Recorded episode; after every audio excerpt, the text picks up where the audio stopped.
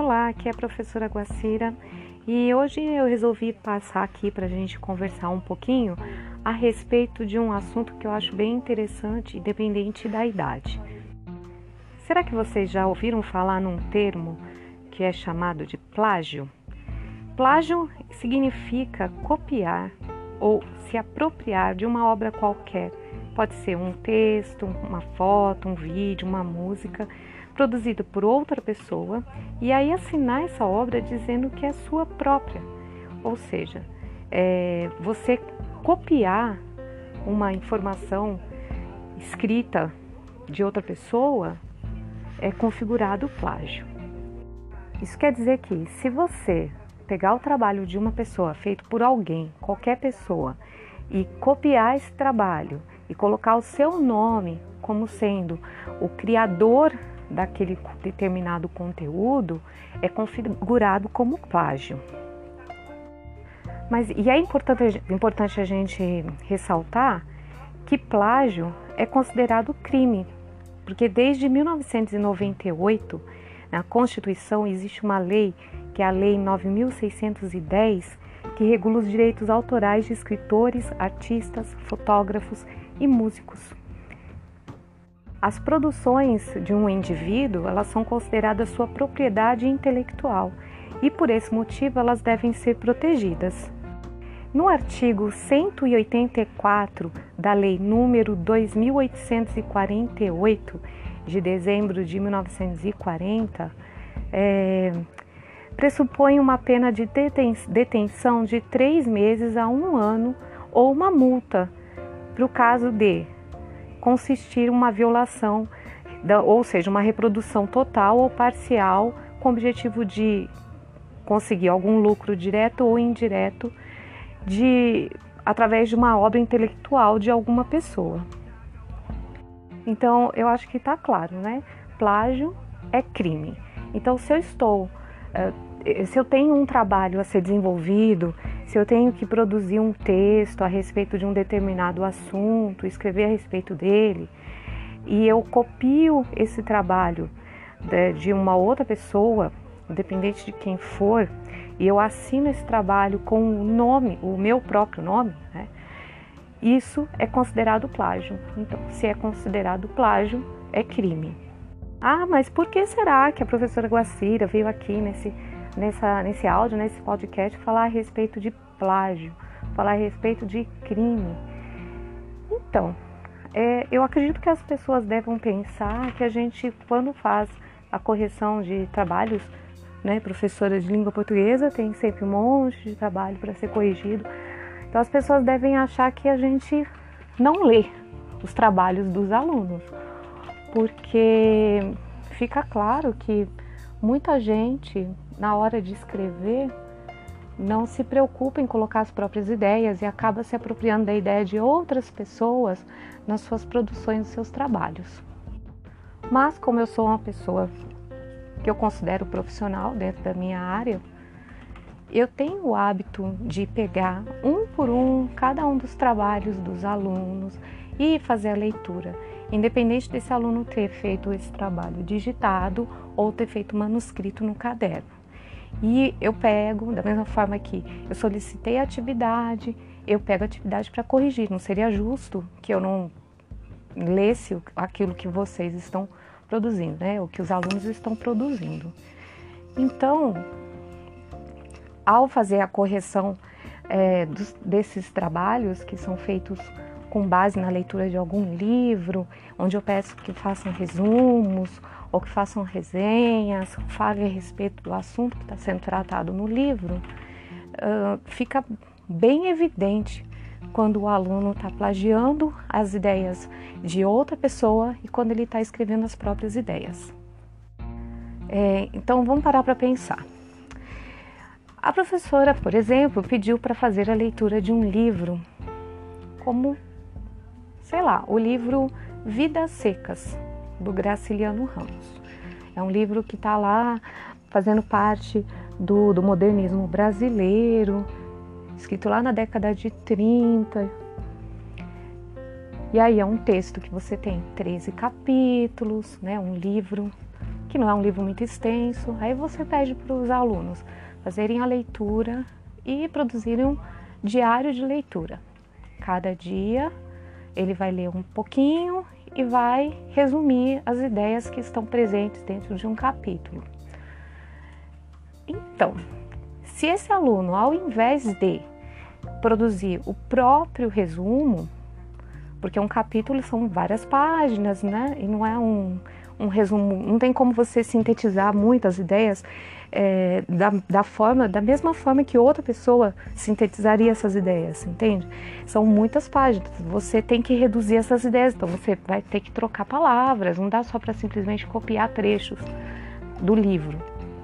Então você tem que tirar um pouquinho das suas ideias e anotar. Ah, leu o capítulo 1, o primeiro capítulo. Leu bonitinho, resumiu aquele capítulo em poucas palavras que vão te fazer lembrar depois da, quando você pegar de novo esse resumo para ler, você vai lembrar do que se tratava aquele primeiro capítulo. E aí você vai fazer isso ao longo dos 13 capítulos para produzir o seu diário de leitura. Cada capítulo um resuminho. Se eu entro direto lá na internet, fuço, fuço, fuço na internet, pesquiso, pesquiso em vários sites tal, pego um, um resumo pronto do livro e eu copio esse resumo, seja de forma digital, né? copiar e colar no Word, ou copio no meu caderno e aí depois tiro foto e apresento para a professora dizendo que ah, foi feito, é, esse é o meu resumo, se você faz isso, você está plagiando, você não está produzindo. Produzir pressupõe que você tem que fazer do seu jeitinho, com as suas palavras, com as suas ideias. E, infelizmente, eu tenho percebido que com essa história de afastamento social, que a gente está em casa fazendo os trabalhos, né? Cada um tendo que produzir os próprios trabalhos, eu tenho percebido que vocês, no geral, não estou dizendo que são todos, mas algumas pessoas, ao invés de tentar fazer por conta própria, tentar fazer, não, tá o quê? Copiando. Então tá plagiando. Então, se plágio é crime, se o aluno copiou o trabalho dele inteiro de, da internet, se ele está cometendo um crime, o que, que eu posso fazer com esse aluno? eu vou analisar, eu vou atribuir uma nota para essa atividade que ele teve o trabalho de copiar e não de produzir por conta própria? Nossa, professora, mas como você é uma pessoa chata. Ah, eu fiz o trabalho. Eu fiz, eu abri o meu roteiro de atividade, eu respondi os itens que estavam lá prescritos no roteiro, eu pesquisei sobre a vida do autor, eu fiz o fechamento, eu fiz o resumo de cada um dos capítulos, produzi uma resenha e te entreguei. E aí? Professora é chata. Hum. Eu fico feliz em saber que vocês a maioria, pelo menos, se preocupou em fazer e não deixar de fazer. Isso é importante, mas não fez de acordo com aquilo que era necessário, que estava sendo pedido, não é? Se eu falo para vocês produzirem, então vocês têm que produzir. Produzir é diferente de copiar. Eu não falei assim, ah, façam uma pesquisa e coloquem nessa pesquisa o resumo de uma determinada história. Não, eu pedi para vocês produzirem um resumo de uma história. Eu pedi para vocês produzirem a resenha de uma história. E aí a gente entra numa questão bem simples. Quando você resume uma história, você mantém a, o, o essencial dessa história. Né? Se são páginas e mais páginas, é difícil você diminuir essa história de uma forma que tenha apenas o principal dela, tirando trechos do livro. Você tem que escrever com as suas palavras para poder sintetizar essas ideias.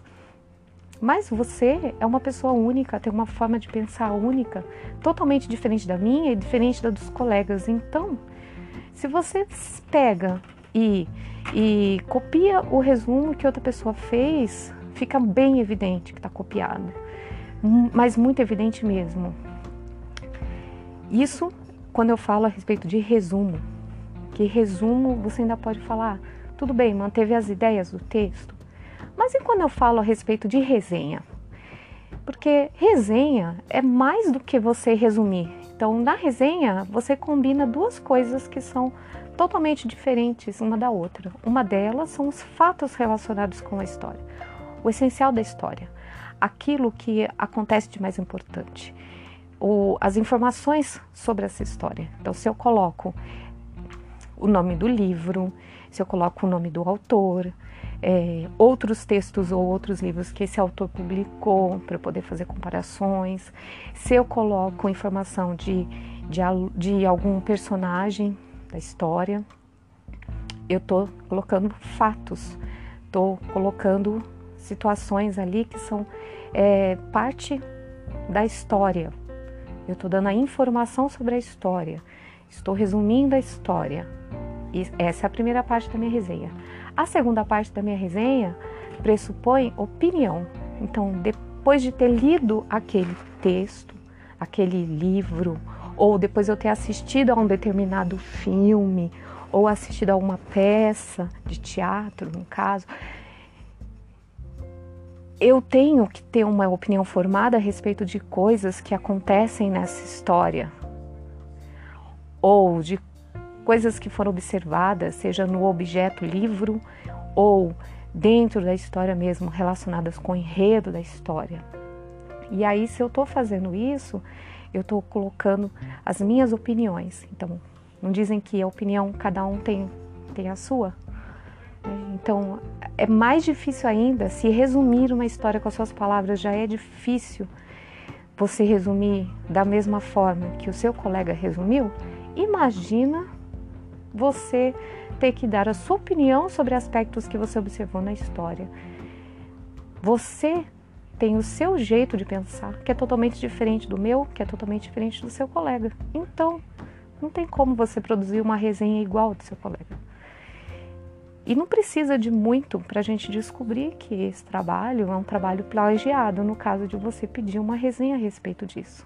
Basta você colocar algumas informações.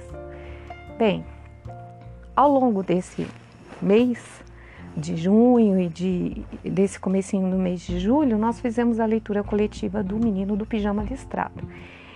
E é um livro que todo mundo é capaz de compreender, porque tem uma linguagem bem acessível, que é uma linguagem simples, é um texto infanto-juvenil.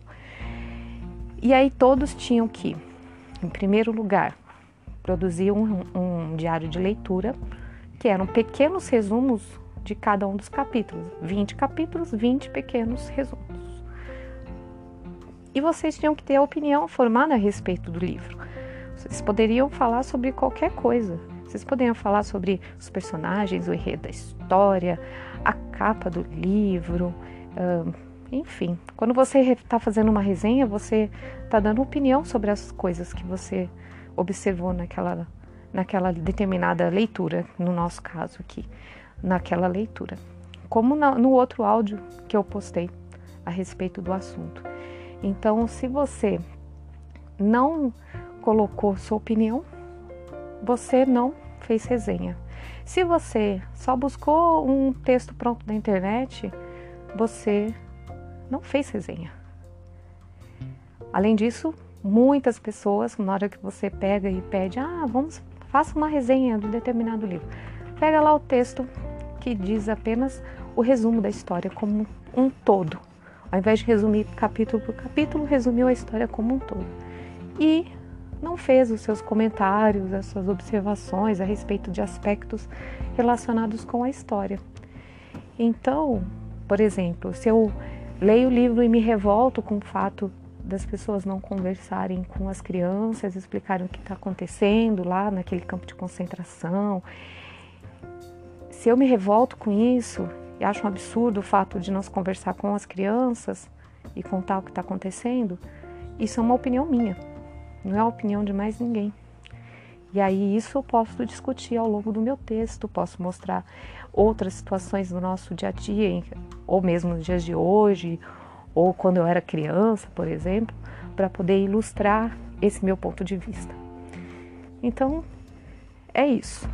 É, gostaria que vocês ouvissem esse áudio que já ficou meio compridinho demais e que vocês colocassem é, as suas observações, tá?